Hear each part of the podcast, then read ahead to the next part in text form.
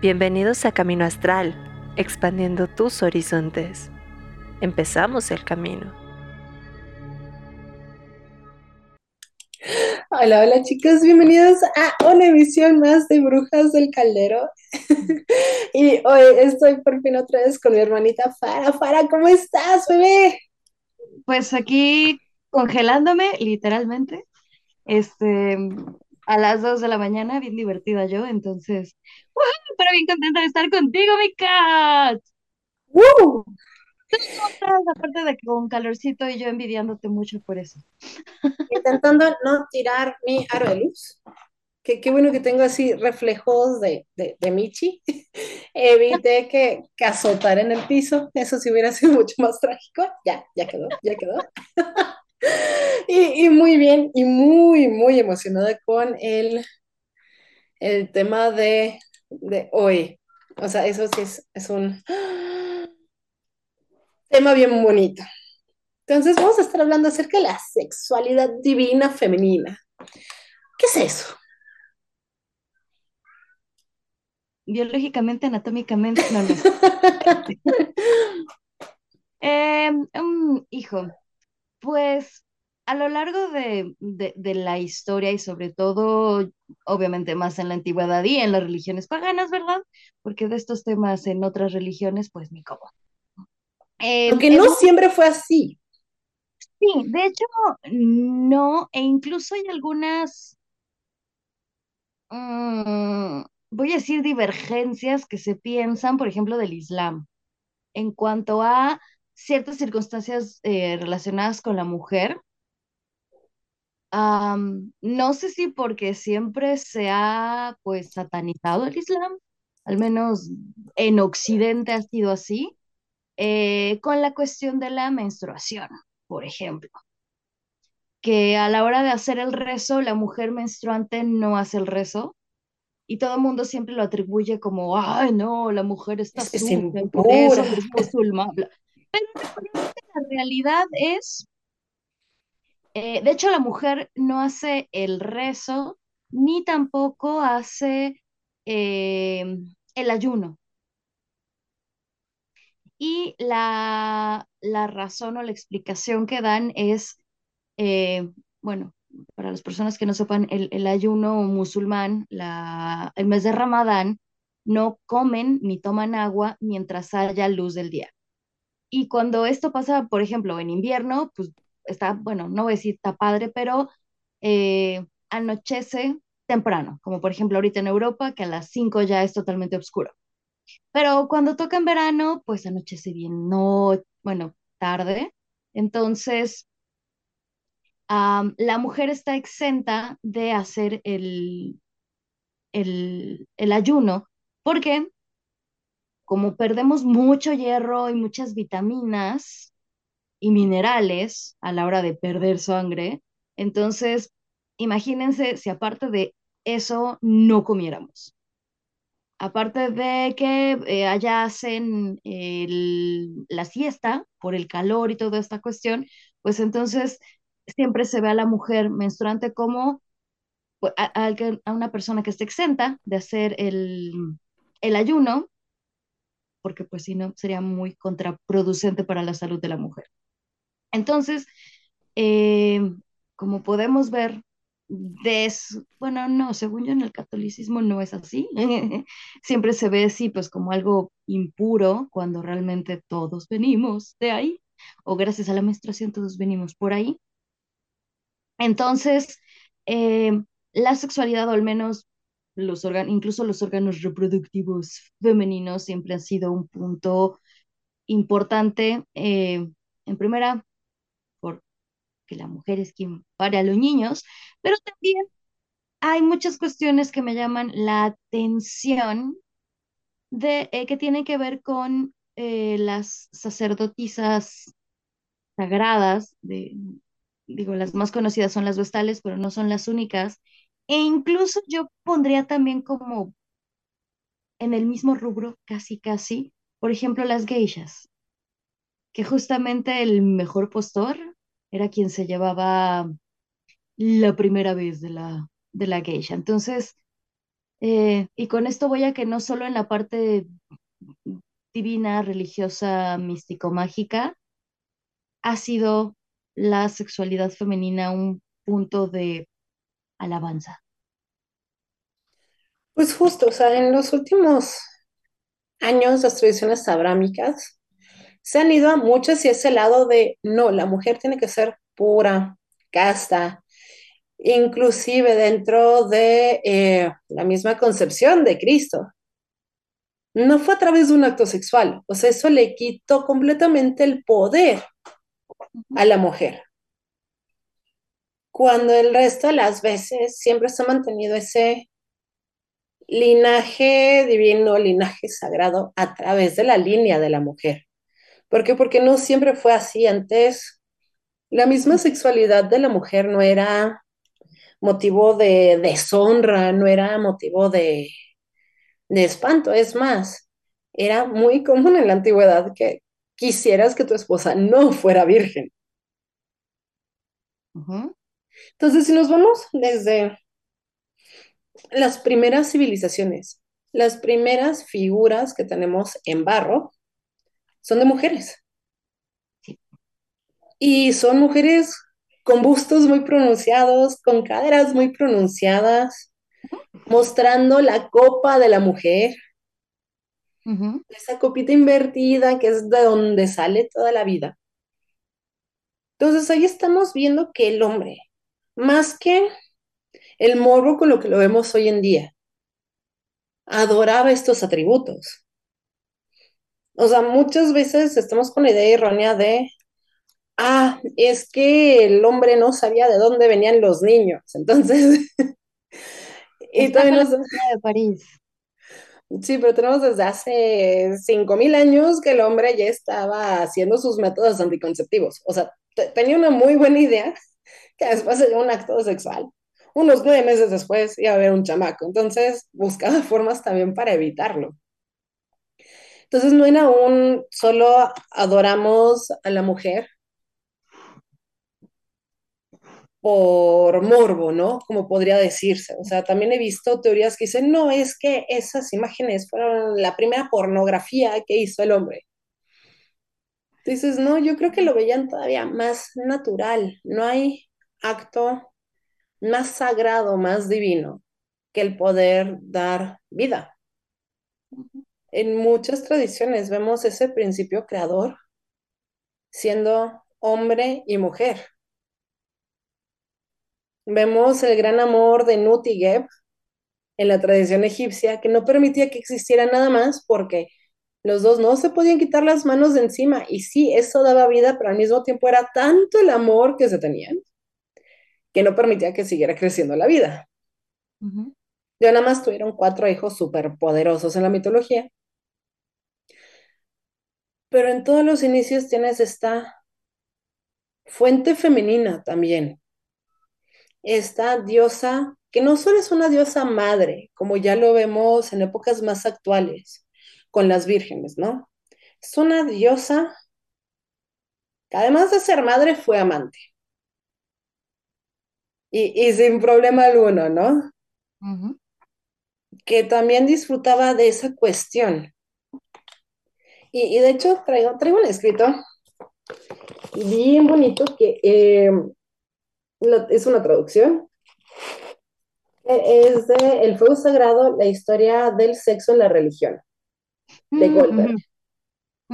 Dice, oh jóvenes damiselas, vosotras que admitís a todos los extranjeros y les proporcionáis hospitalidad, sacerdotisas de la diosa Pitón en la rica Corintio, sos vosotras quienes al quemar el incienso delante de la imagen de Venus.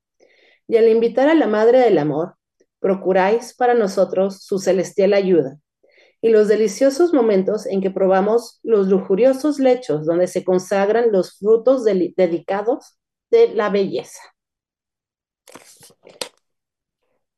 Aquí es donde surge ese, esa sexualidad perdida de la mujer en cuanto a la divinidad, que eh, muchos ya nombran ese arquetipo como la prostituta sagrada. Pero desde la antigüedad era muy común. Si eres una familia noble, mandabas a tus hijas a sacerdotisas. Y dentro de esas funciones como sacerdotisas, estaba ayudar a los hombres a comulgar con los dioses. Literal, era, era lo que hacían. O sea, parte de su trabajo era, yo te voy a ayudar a tener una experiencia religiosa para que puedas tener una visión, para darte suerte en tu camino, para darte fertilidad, para darte abundancia. Y si todos se pueden imaginar a qué me estoy refiriendo con que las mujeres eran las encargadas De elevar la espiritualidad del hombre hacia lo divino. Esto mismo lo vemos también eh, e- en la tradición abrámica, curiosamente. Em, aquí tengo. Eh, y lo habíamos hablado también en, eh, en el tema de Cábala, pero Sayin, que es la séptima letra hebrea, eh, sí representa la espada del hombre, pero es el hombre llegando a la divinidad. Pero también representa a la mujer elevando al hombre hacia esa divinidad. Tiene esa parte del misterio, donde el hombre puede llegar a Dios a través de su contraparte femenina. De nuevo volvemos a ese tema, De que en la antigüedad se veía a la mujer como ese vínculo que a través de su sexualidad llevaba al hombre hacia la divinidad. Entonces, realmente puedes hablar de la mujer como la traidora, no traidora, traidora de traer, que puede llevar al hombre esa divinidad a través de su sexualidad y es algo que en algún punto histórico ya no combinó Ujú. Y por eso llegamos a esa cuestión donde estamos hoy en día, donde en vez de ver la sexualidad de la mujer como una fuerza creadora y natural, ya lo vemos con morbo. O muchas de las, bueno, no muchas de las religiones, pero las religiones monoteístas, las religiones abrámicas solo se quedaron en esa parte de la mujer solo es creadora, no puede disfrutar o no debe disfrutar. Y justo con este tema que decías, ahorita que he estado yendo a, muchos museos am, mundiales, o sea, museos de antigüedades y cosas por el estilo, eh, justo hay dos que me gustan mucho aquí en Leiden. Eh, Folkekunde Museum, que es el museo de etnología, y tienen muchas em, piezas de distintas partes del mundo. Y también el Museum van Oudheden, que es el museo de antigüedades, que tiene sobre todo cosas de egipcios y de griegos. Eh, no recuerdo bien, tienen parte de un templo que era dedicado a Isis. Em, y también el cómo se veía la mujer en la antigüedad, como comentas, no solo las famosas Venus de Willendorf y, bueno, la Venus de Willendorf y todas las Venus, que así se les ha llamado a estas mujeres prominentes, pero a la mujer siempre se le representaba sin ropa, eh, con, como dices, caderas voluminosas, al menos en lo que es Grecia y Roma. Podemos ver que este es- era el, el típico cuerpo perfecto, o voy a decir cuerpo real de las mujeres, porque también digamos que era el cuerpo, o es el cuerpo más, mm, mm, con mejores cualidades para procrear, ¿no? Como dices, caderas anchas, pechos prominentes, em, y eso también era parte de de, la- de alabación, de sacralidad, que incluso hay diosas de la sexualidad que muchas veces se confunden con las diosas del amor. Pero no, señores y señores, Venus y Afrodita son las, eh, son diosas de mm, el dame que te doy y que nos vamos a ajustar, porque justamente como comentas, era la, esta sacralidad de, em, de llegar a la experiencia religiosa desde el juntarse, porque Desde el sexo. Las cosas como son. Eh, Perdón, pensé que no se podía. Pues, Bueno, pues vamos a ver qué tan permisivo es, tu es Twitch. dirección, por eso ya dije, este, le pusimos un nombre bien bonito, pero no sé si lo podemos decir en el programa. Entonces, justamente, ¿no? O sea, a, a- a raíz de, de, pues, pues sí, ¿no? De, de- del sexo llegar a, a, a, em, a una cuestión más sagrada, como eh, por algo también existe el, el sexo sagrado, el este, tántrico y todo este rollo, ¿no? Para llegar a una,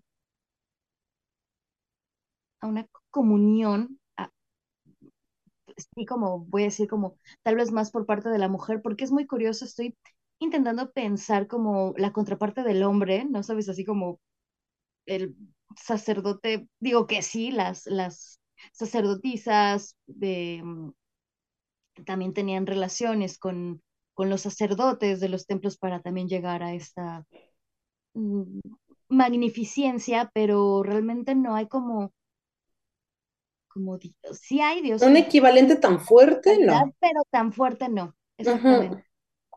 Aquí nos pone un punto que, del que justo iba a hablar. Y eh, del texto que leí acerca de ese templo de Venus en Corintio, era uno de esos templos donde pasaba esto, donde los desconocidos también podían llegar al templo. Y cuando tenían esa comunión eh, con las sacerdotisas, en ese momento ellos también se convertían en Dios. Entonces era la unión de la diosa y el dios. Y que cualquier producto que saliera de esa unión era considerado también un hijo de los dioses. Cosa que vemos eh, que pasa en el Egipto antiguo, vemos que pasa también en regiones celtas. Digo, se volvió mucho más popular con Marion Zimmer Bradley cuando leímos Las Nieblas de Avalon y todo el ritual con la tierra, pero eso es. Y de hecho, si se quieren escandalizar todos, eso es un culto que no ha muerto, solo se transformó. Cuando hablamos de, oh, es que en la primaria estamos buscando quién va a ser la reina de la primavera, esa reina de la primavera, cuando se escogía en los pueblos en la antigüedad, era porque ella, a través de su sexualidad, iba a fertilizar los campos. Entonces, hoy lo vemos como algo muy inocente. Sí, que mi niña de siete años eh, participe para princesa o para reina de la primavera. En la época antigua, pues era pues a través de su sexualidad, que le enseñaba la naturaleza, el cómo ser fértil. Eso nada más es como dato curioso, entonces las tradiciones no han muerto al 100, simplemente se transformaron de acuerdo a nuestra época, ya una nueva forma de pensar. yo creí que ibas a decir la Virgencita la Pastorela. Este, pero sí, realmente, o incluso también esta cuestión de, digo, igual y ya no es tan sagrado, pero pues las, siempre en las, bueno, iba a decir en las películas, pero en la, en la antigüedad vemos mucho esta cuestión de donde se planeaban las, sobre todo acá en Europa, donde se planeaban las, em, las revueltas, eh, todas las cuestiones políticas, digamos, las cosas más importantes de la nación, pues era en los, en los tugurios, era en los, en los cabarets, en las casas de, pues de las famosas doñitas adineradas que tenían a, pues a las jovencitas y, y eran ahí donde se llevaban a cabo las cosas como más importantes, ¿no? Donde los hombres se reunían, bueno, hombres y mujeres, se reunían y pues donde planeaban sus hazañas, ¿no? Entonces, eh, como dices, ha ido como evolucionando, o más bien fue evolucionando, y ahorita, pues no, ahorita más bien es como casi, casi todo lo contrario. Bueno, sí, ¿no? Pero am, también como, como comentas, la mujer también pasó de ser como em, el ideal de la mujer experimentada para casarte porque era con la que más ibas a, a disfrutar, incluso a, a, voy a decir, a procrear mejor o a tener los veinte mil chilpayatitos, a en la actualidad esta cuestión como de no, la esposa virgen, que he de decir que en las religiones abrámicas, en teoría, ambos deben de ser vírgenes, porque siempre se piensa que es solo la mujer, y no, realmente es ambos, hombre y mujer. Pero digamos que socialmente ha pasado a ser el, el no, solo la mujer. Pero ¿no? Y también, tiene que eh, la muestra de, de amor y hay que sacar ahí la sabanita blanca manchada y todo esto para demostrar pureza. pero viene también una cuestión cultural que las religiones no, no cambiaron con la época. Si nos vamos, por ejemplo, a época de Cristo, no esperabas a tus 25, 26 años para casarte. Ah, no, claro, se O casaban a sea, por, por 14 o eh, tradición ujú, abrámica, el varón tenía que estar casado a los 13, o sea, aparte del bar mitzvah, era también, ya eres hombre, ya eres hombre, te casas, tienes familia. Entonces, sí hay una diferencia de, pues, unos 10 añitos que dices, bueno, ser virgen a los 13 es muy diferente a ser virgen a los 23, a los 28. Pe- Pero fíjate que en algunas culturas, y es así, eh, actualmente, aunque usted no lo crea, eh, sobre todo en las culturas asiáticas. Eh, sí, obviamente tengo que hablar de Corea, lo siento. Ah, no, justamente am, toda esta gente que se dedica al entretenimiento coreano, los idols, muchos siguen siendo vírgenes, hombres y mujeres. Eh, yo alguna vez decía que, ay, no, no, lo hacen por, sus, por su fandom, ¿no? Como para que sus fans no crean que, ay, no, no puede ser, alguien más le está tocando. Eh, pero justamente he visto que muchos coreanos han dicho que no, que como la cultura ya es muy de respeto y muy así de manita sudada, realmente hombres y mujeres, digo, eh, no creo que la mayoría, pero sí un buen número de personas, si llegan a sus veintitantos vírgenes al matrimonio. Mm, Aclaro, no por cuestión religiosa. Tal vez Cultural. como, eh, sí, eh, bueno, Corea es el país más eh, confuciano, incluso más que la propia China y Japón, eh, del mundo. Entonces, más bien es como por ética y moralidad del país que sí tienen como este punto de no vírgenes hasta el matrimonio hombre y mujer. Aunque obviamente mm, ha cambiado un poco, pero sí. Sí, sí existen personas así, aunque usted no lo crea. Ahora, ¿quieres un chisme histórico? Sí, cuéntame. Pues, o sea, muchas veces vemos que las, o sea, es, es la forma de pensar hoy en día por la realidad de eh, las trabajadoras sexuales de hoy en día. Mm, Entonces nos cuesta trabajo creer que la clase alta en la antigüedad también tenía estos servicios a través del sacerdocio. Pero eh, quien viene a quitar ese mito de que es una cuestión social es la faraona Hatshepsut. La conocemos todo por- todos por el hecho de que fue una faraona que cuando muere su esposo y su hija era muy pequeño, dijo, ah, sí, pues yo voy a ser faraona, con permiso. Y luego no le quiso dejar el trono a su hijo ya cuando cumplió la mayoría de edad. Y fue una época muy próspera para Egipto.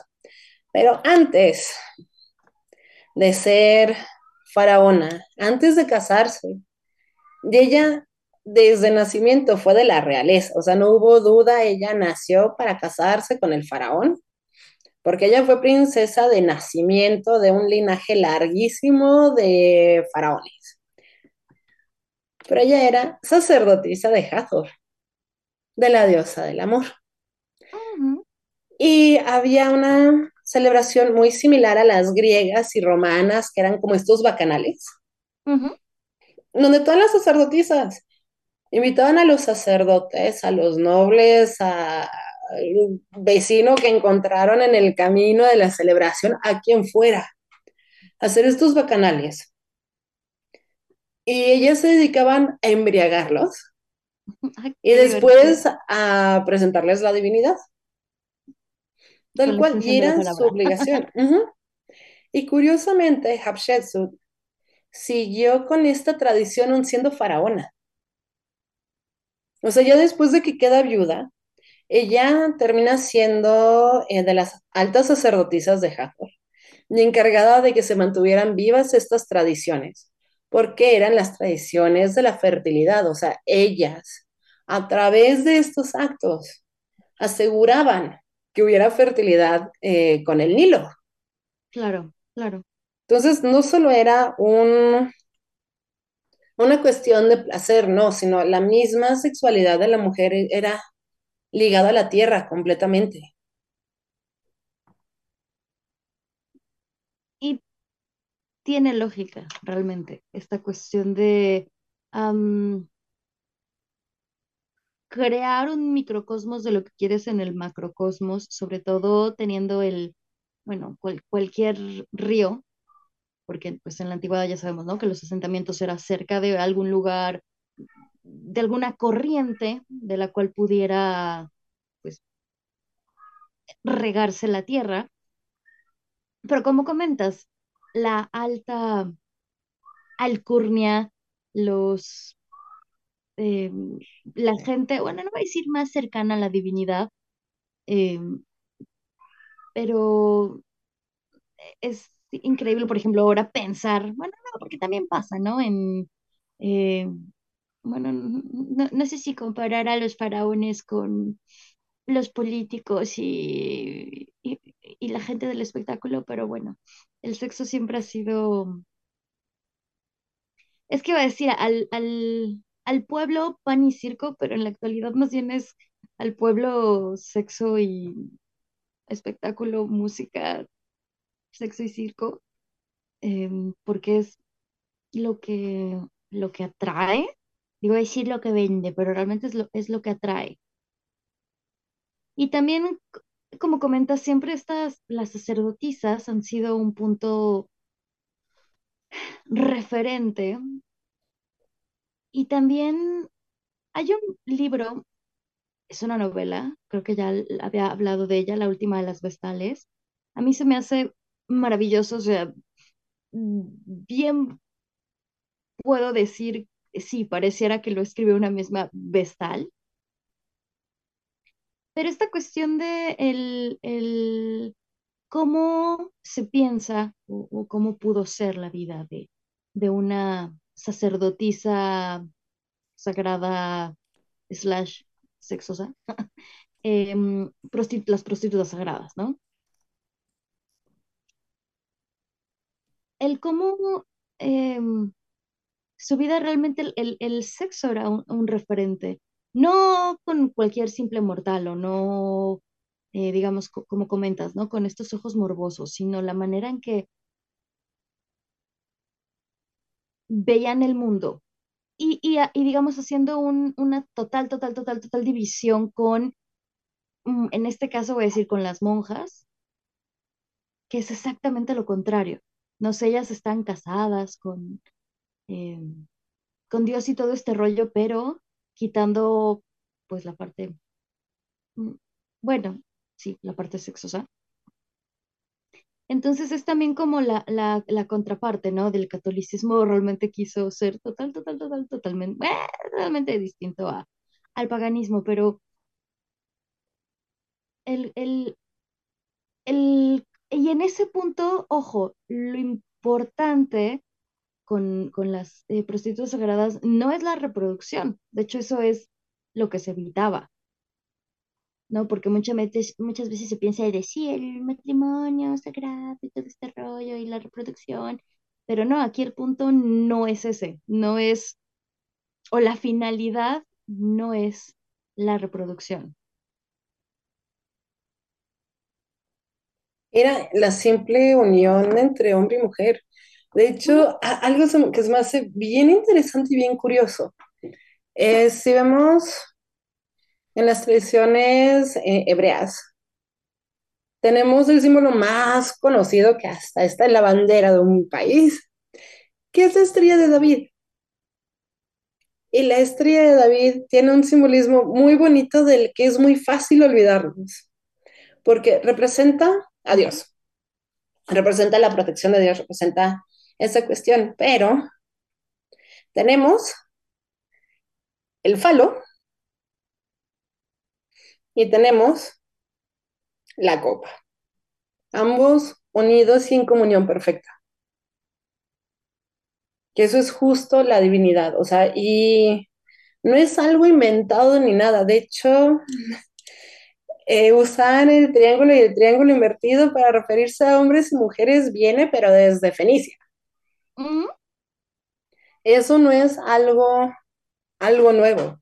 Simplemente es un símbolo muy antiguo de representar hombre-mujer y en este caso esa unión para representar lo sagrado, lo divino, para representar a Dios.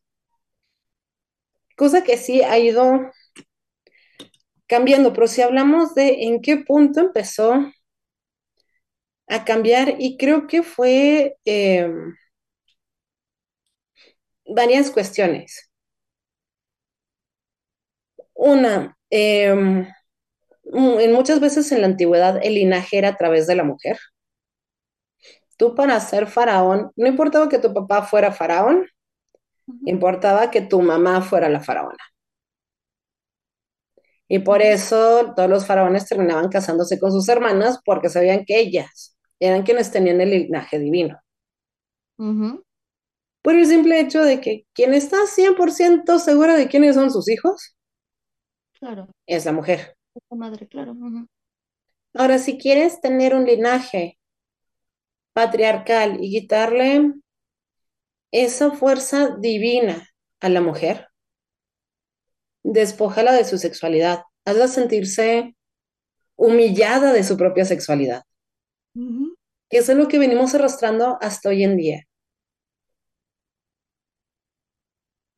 donde es que qué penita, es que ni siquiera podemos hablar de eso.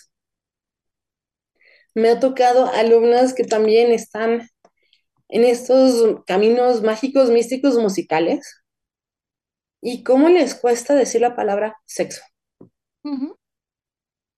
Dices, ¿por qué? O sea, ¿qué, qué daño tenemos del, al nivel de que no podemos hablar de eso?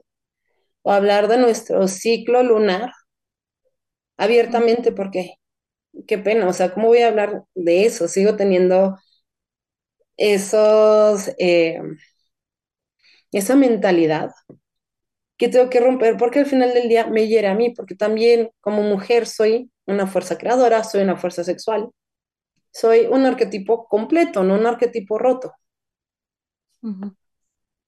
Que fíjate qué curioso que lo mencionas, sobre todo porque estoy aquí en el país de la libertad, según, eh, o más bien visto desde el punto de mm, la zona roja de Ámsterdam, que hay mm, shows en vivo de, de, de sexo. Está el Museo del Sexo, que de hecho es bastante, bastante, am, iba a decir entretenido, pero la, la primera vez que entré a ese museo, ah, que tenía como 18 años, y fue porque cerraba hasta las 11 de la noche. Y antes en, en, muchas ciudades, eh, capitales europeas, a las 6 de la tarde ya todo estaba cerrado y no tenías nada que hacer. Entonces era un sábado y eran las 7 una cosa así, y era como de, dude, falta para que abran las discotecas. Ah, Entonces, ¿qué hacemos? Y estábamos pues ahí. Yo sí pensé que iba a ser como Museo del Morbo, pero no, realmente es un museo que habla sobre la historia de la sexualidad, sobre la sexualidad en el arte, eh, obviamente la sexualidad en, en, en los Países Bajos, ¿no? En, en, eh, Ho- Holanda, que, hay mucha mm, dis- discrepancia en cuanto al nombre, pero bueno. Y, y justamente aquí es donde está esta cuestión de la zona roja, que es donde están pues las, la- las chicas en los famosos aparadores. Y recuerdo que una vez fui entre broma y broma con, con la familia con la, con la que vivo, uno de los sobrinos casado y con, con bebé dijo, no, pues hay que hacer un recorrido cultural por Ámsterdam, ¿no? Y toda la familia, sí, sí, sí, pues para que la mexicana conozca. Yo, bueno, y parte del recorrido cultural que me hicieron fue ir a la zona roja. Yo recuerdo y me, me daba tanta risa porque éramos pues la familia ¿no? O sea, mi, mi papá holandés, mi mamá holandesa, mis dos hermanas, el primo con su esposa y el bebé, paseándonos por las vitrinas, ¿no? O sea, y era como, uh, para mí era como, ah, qué bizarro, ¿no? Y para los demás era así como, pues, e- es parte de, de, de la cultura. Y, y también te digo esta cuestión de lo, digo, ya esto ya es como más turístico, ¿no? De los shows en, de sexo y en vivo y todo este rollo, ¿no? Pero es, el, el- sexo de este lado no es tabú, como en, como en México. Eh, como comentas, no es eh, tabú tampoco hablar de, de- la menstruación, de nuestro periodo. Eh, incluso he visto, curiosamente también, am, que ahora incluso los, voy a decir, pues los, los novios prestan también como atención, digo, no sé si por el famoso mito de que somos así como leonas púricas cuando estamos en nuestro periodo, pero de que prestan un poco también más atención a eso, a el intentar, iba a decir consolarnos, pero no es consolarnos, como apapacharnos Exacto. cuando tenemos eh, nuestro periodo, ¿no? Entonces, esa parte como que ha ido cambiando un poco y ya como siempre yo me fui del tema bien divertido. Bueno, no va relacionado, ¿no? Realmente. Ahí Este, te lo regreso, no te preocupes. eh, claro, también se ha transgiversado, ¿no? La famosa trata de, de mujeres, pero yo, yo sigo en mi punto, el sexo vende. Pero es que realmente no tendría por qué. O sea, si se hubieran continuado con esa naturalidad de lo que es el sexo, con esa divinidad de lo que es, no venderé, al menos no de esa manera, ¿no? Pero hoy vivimos con una mentalidad donde hasta eh, ver lo más natural del mundo, que es una mamá alimentando a su bebé, nos escandalizamos. Es que, señora, ¿cómo puede tener la boobie de fuera? Pues mi chamaco tiene hambre, o sea, le estoy dando de comer, estoy permitiendo que siga con vida. Y todos pasamos por ahí, todos fuimos bebés en algún punto, todos nos alimentamos del pezón de nuestra mamá, pero lo vemos hoy en día y es que no, qué, qué falta de moral. Todo el reino animal, todos los que son mamíferos lo hacen. No hay problema con eso, no es mal visto, o sea, no es así como que le vas a tener morbo porque tu perrito, tu gatita estaba amamantando a sus hijos, ¿no? Entonces, ¿por qué te genera tanto desagrado el ver algo tan hermoso que es una mamá dándole vida a su bebé? Sí, un dilema ese punto que hasta tuvieron que, creo que sí fue en México también, que hay lugares así donde dice como de, mamá, si necesitas alimentar a tu, a tu bebé, puedes entrar a este cafecito y te damos un tecito o una cosa así. Bueno, le he llegado a ver. Sí, o sea, sí existe, pero también, ¿por qué tendría que haber lugares así como especiales cuando es lo más normal, lo más natural? Todos los bebés, todos los que fuimos bebés en algún punto de nuestra vida, o sea, todos, lo hicimos. No es algo malo. O sea, lo que está mal es también Claro. nuestra mentalidad, nuestra visión. En México también estamos acostumbrados a hablar de nuestro periodo, de los cólicos que pasamos, de nuestros cambios hormonales. No sé cuántas chicas tienen la confianza de poder llegar con su pareja y decir, oye, me siento mal, me puedes ir a comprar unas toallas, me puedes ir a comprar unas pastillas, prepárame un chocolatito. O cuántos realmente tienen esa confianza de decirle a su pareja así, oye, puedes ir por unas toallas y que la pareja ya sepa de cuáles, ¿no? Sí, sobre todo eso, ¿no? Porque yo recuerdo una vez em, con una pareja que tuve, que llegamos a casa de su abuelita y, y pues yo no tenía toallas, entonces, y me sentía muy mal realmente como para salir. Y sí le dije como, oye, puedes ir, y bueno, así santo dramón que se armó, el cómo, yo voy a ir, cómo me van a ver, comprando, y yo así como de, no, no van a decirte como son para ti, o sea, obvio, nadie, o sea, sabes si en, en mi cabeza fue como, "Dude, o sea, me siento mal, no me quiero levantar de la cama, como, o sea, no, no puedes salir, cruzar la calle e ir a la tienda. Para mí fue como un, ¿qué onda? Ni, ni van a pensar que son para ti. O sea, yo sí me quedé, tienes mamá, tienes hermanas, tienes "Oh". primas, tienes amigas, tienes novia.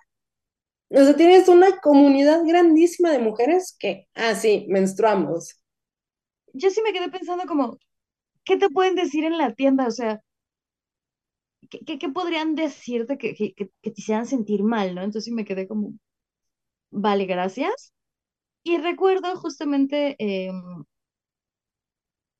eh, que una vez estando en Argelia, digo, ta- tal vez también porque mi primo es médico, pero que igual yo me sentía muy mal eh, y quería pues un medicamento, tenía cólicos muy fuertes y, y me encantó porque llegó mi prima, bueno, la esposa de mi primo, y le gritó, ¿no? Así como de, oye, este, pues ve a la farmacia y cómprale unas pastillas a tu, a tu, a tu prima, ¿no? Y mi primo así como de pastillas de qué, pues tiene cólicos y él, sí, sí, claro, voy, voy, voy, ¿no? Y, y, y lo digo, me impresionó porque un país considerado machista por ser musulmán y bla, bla, bla, bla, bla. Y mejor mi primo salió a la tienda a comprarme pastillas y como dices, llegó con un tecito, con una cobijita y así de prima, mira, vamos a ver la tele, bla, bla, bla. Que mi propia pareja y que no pude ir a comprar unas toallas sanitarias porque estaba todo traumado de lo que le iban a decir en la tienda, ¿no? Entonces, em, no es una cuestión cultural. em, Y, y lo digo, o bueno, o, o tal vez sí, digo, no sé, la verdad, no sé si todos los argelinos hagan eso, pero digamos, no es algo que la gente esperaría de un, de, de un país musulmán, o al menos lo, lo teo, esta cuestión Ujú. que, este pensamiento que tenemos acá en, en, en Occidente, ¿no? Entonces, como comentas, algo que es natural, que es normal, que todas las mujeres menstruamos, que todos los niños y todos venimos porque la mujer menstruante puede quedar embarazada, y lo vemos con una cuestión de IU, ¿no? Digo, se ha, ha cambiado, ¿no? Esta cuestión de, de también como del cómo apreciamos la, la, la, la sangre menstruante, eh, pero sí, ahora que lo pienso, sí, cómo ha cambiado, ¿no? De algo que era eh, sagrado, mm, bueno, iba a decir intocable, pero no. Mm, o más bien justo ese era el punto, ¿no? El, el, todos querían estar con una sacerdotisa, todos querían estar con, em, con alguien que pudiera llevarlos a, a esta conjunción con la divinidad y ahora pasamos a, pues a lo contrario, ¿no? A incluso mm, ver mal a las mujeres que voy a decir por placer, por necesidad, terminan en, en trabajos de este, de este estilo. Sí, y hasta Jung llega a hablar de eso, que hay una decadencia en la sociedad cuando un arquetipo se rompe, cuando queda fracturado. Y es justo lo que ha pasado con el arquetipo de, de la mujer, de la diosa, que vemos su aspecto de diosa madre, que vemos su aspecto que te puede nutrir, pero nos olvidamos de que también tiene su aspecto de amante. O sea, no llegó a ser diosa madre por gracia divina. O sea, es todo parte de esa divinidad dentro de la mujer. Y si queremos llegar a sanar ese arquetipo, y dentro de sanar ese arquetipo va también venir el romper tabús, también como sociedad, el poder hablar más y más de estos temas, tenemos que empezar con nosotras mismas. Es decir, deja yo también sano esa herida eh, de ver mi sexualidad como algo malo, cuando es algo completamente natural en mí, de sentir lástima por mí por andar en mis días, ¿no? De sentir lástima por mí por tener deseos sexuales o hasta sentirme sucia, ¿no? Cuando es algo completamente natural que se llaman hormonas. Entonces, eh, creo que es justo eso, el ir sanando dentro de nosotros mismos ese arquetipo roto para realmente volver a ser esa diosa, esa divinidad dentro de nosotros, poder volver a conectar con esa divinidad femenina, pero en su totalidad. Y obviamente dentro de ese sanarlo tampoco, tampoco vas a buscar el libertinaje, porque también entiendes lo sagrado que es tu sexualidad, ¿no? O sea, porque uno también podría tener ese argumento de, ah, pues si también estás em, con tu aspecto divino eh, sexual, ah, pues vas a querer ser un relajo en tu vida. Y tampoco va por ese lado, porque entiendes lo especial que es. Entiendes que eh, no es nada más así un deporte, que es todo un acto divino y sagrado. Y que también no lo vas a estar compartiendo con cualquier persona que se te ponga enfrente. Pero eso también viene con sanar ese aspecto. No, no sé, Farita, ¿tú qué opinas?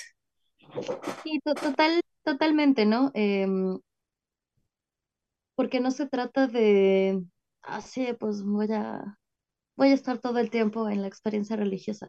Sino justamente esta cuestión, ¿no? El saber cómo, con quién, cuándo, por qué.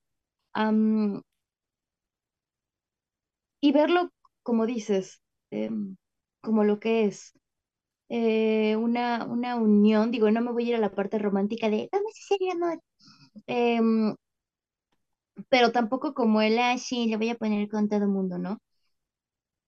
Y como comentas, se nos ha inculcado a la mujer, al menos en México. Digo, remarco lo de en México porque mm, sí quiero hacer una distinción, ¿no? O sea, de este lado del charco no, no, no es así. Y tampoco es libertinaje, aunque acabo de decir que está la zona roja y todo este rollo, pero he de aclarar, eso es más punto turístico, aunque usted no lo crea. Eh, porque acá es más, mm, no sé si llamarlo como sexo consciente, ¿no? O sea, igual recuerdo hace 20 años que llegué acá que lo primero que me dijeron fue eso, ¿no? Así como de, necesitas que te pidamos la pastilla anticonceptiva cada mes y yo como, hola, mucho gusto, acabo de llegar, ¿cómo están? ¿Cómo les va? Este, no conozco a nadie, ya me están preguntando que, que, con quién, cómo y cuándo. Pero eso también es muy inteligente, o sea. No, y, y justo lo que me dijo mi familia fue, no, no, te lo preguntamos porque pues como acá a nosotros nos llega cada mes la pastilla, en vez de tener que ir y comprarla, hay un, o sea, las farmacias tienen un sistema donde ellos te la mandan, mm, tal fecha para que ya la tengas y todo eso, y yo dije como, wow, órale, ¿no? O sea, yo no puedo hablar abiertamente en México ni con mi familia, ni con mis amigas, y aquí llego y unos, unas completas desconocidas me están ya preguntando este tipo de cosas, ¿no? Te están cuidando. Exacto, por eso decía, ¿no? Eh, sexo consciente, yéndome a esta parte de, o sea, sí está chido, pero mira, pero cuídate, pero este, igual me decían como de si traes a, tu novio a la casa, yo era como de, pero no conozco a nadie, ¿cómo les explico que acabo de llegar, ¿no? Eh, pero sí, o sea, después fue justo lo que me di cuenta, era una cuestión como más, eh, o sea, hablemos abiertamente de sexo para evitar embarazos no deseados, eh, enfermedades, que pues las hijas terminen corriendo, veto a saber a dónde para poder tener relaciones con, sus novios, etcétera, etcétera. Y aunque en un inicio mi cabeza adolescente decía como, ay, ¿qué anda con estos libertinos? Después dije, no, o sea, está chido, o sea, está, chido que, que, sepan, porque el, el, el, que uno tenga la información no quiere decir que uno va a ir corriendo a hacerlo. Claro. ¿no? entonces, em, como comentas, creo que eso sí es también muy cultural y desgraciadamente en nuestro país durante mucho tiempo sí fue como muy, muy tabú, muy mal visto, muy como, ay, no, de eso no se habla. O no, yo soy, soy papá, eh, papá varón, entonces yo, yo no puedo hablar contigo de esas cosas, hija, que tu mamá te cuente, ¿no? Que tu mamá te explique, ¿no? Era una cuestión como muy de, ay, no, yo, mamá, no puedo decirle eso a mi hijo, tu papá luego te lo va a contar, ¿no? Entonces, como comentas, es una cuestión de sanar, sanar todo desde la parte de no sentirme sucia, no sentirme impura, no sentirme como, ay, tal vez yo soy la única pecadora y nadie más en el mundo piensa en estas cosas más que yo.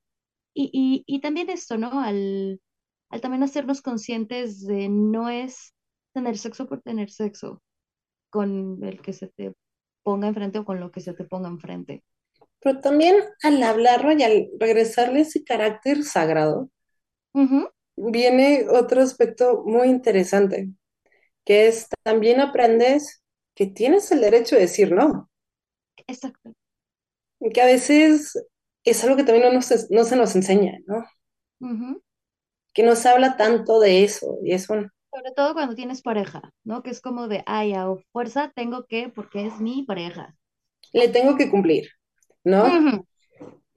Y, y no es así, o sea, tenemos nosotros ese poder de decisión, es, porque volvemos a ese aspecto, es la sexualidad sagrada,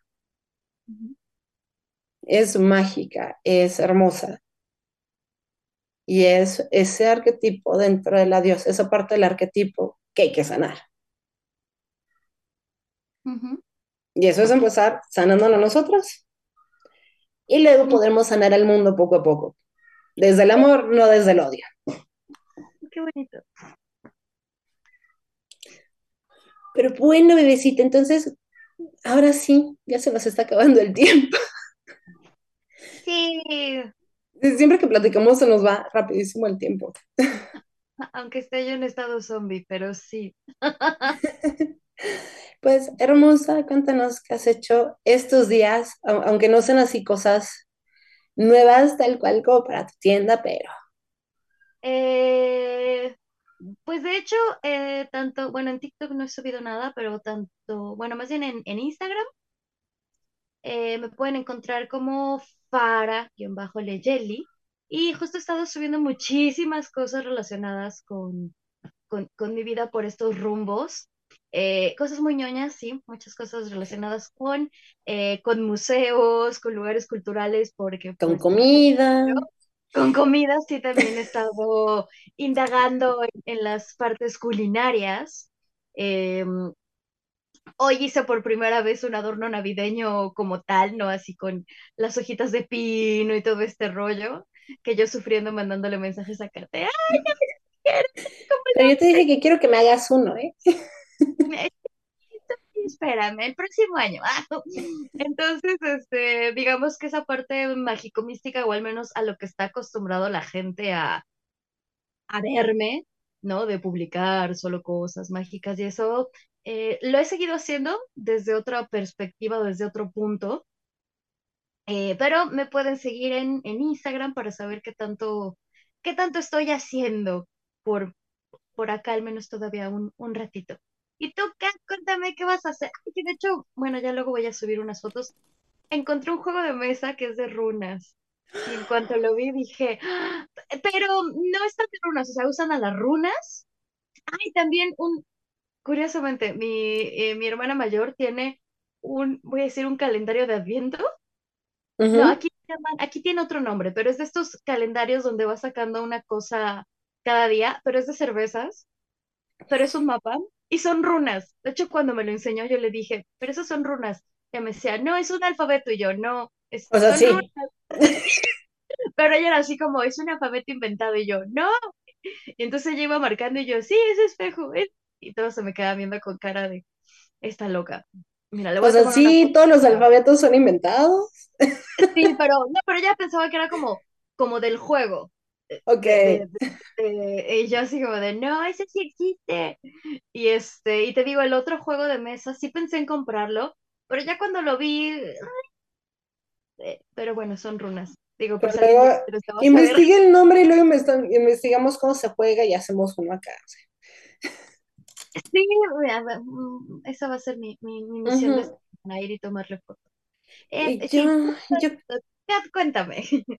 pues justo, y, y va muy ligado con este tema de hoy, de hecho, es así como una probadita de lo que se viene ahora en enero.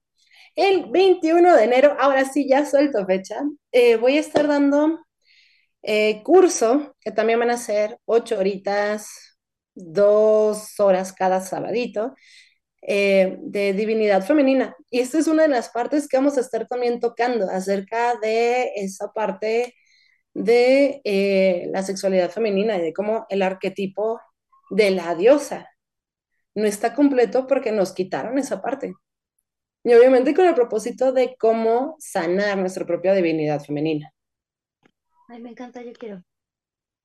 Entonces va a ser el 21 de enero. Prometo ya estar subiendo eh, mañana la, publicidad en, en, la página de Bazar Mágico Regin Live y también le pediré a producción que eh, comparta en las redes de Astral.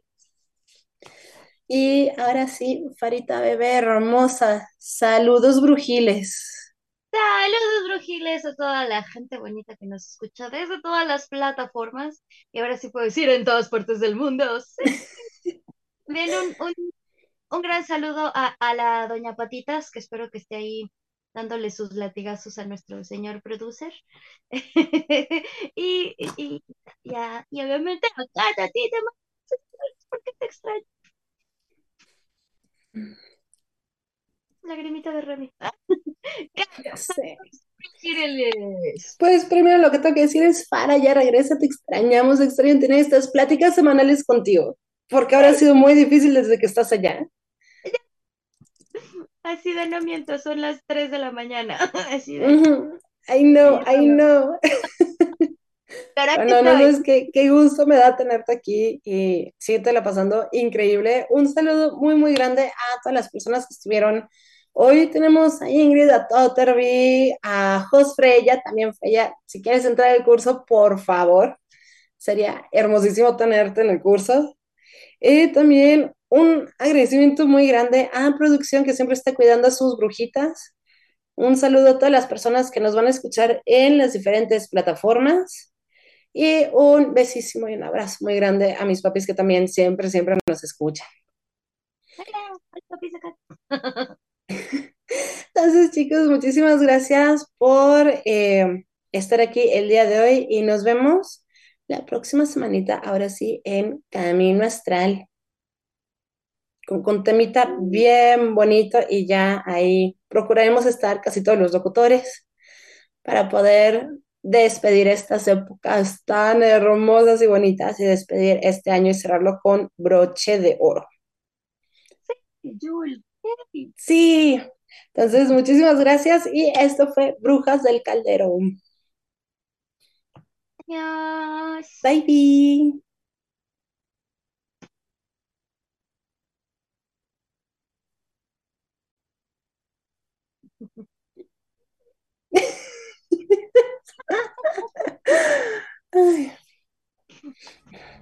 Por hoy hemos terminado.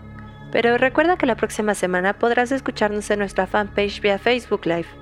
Camino Astral, expandiendo tus horizontes.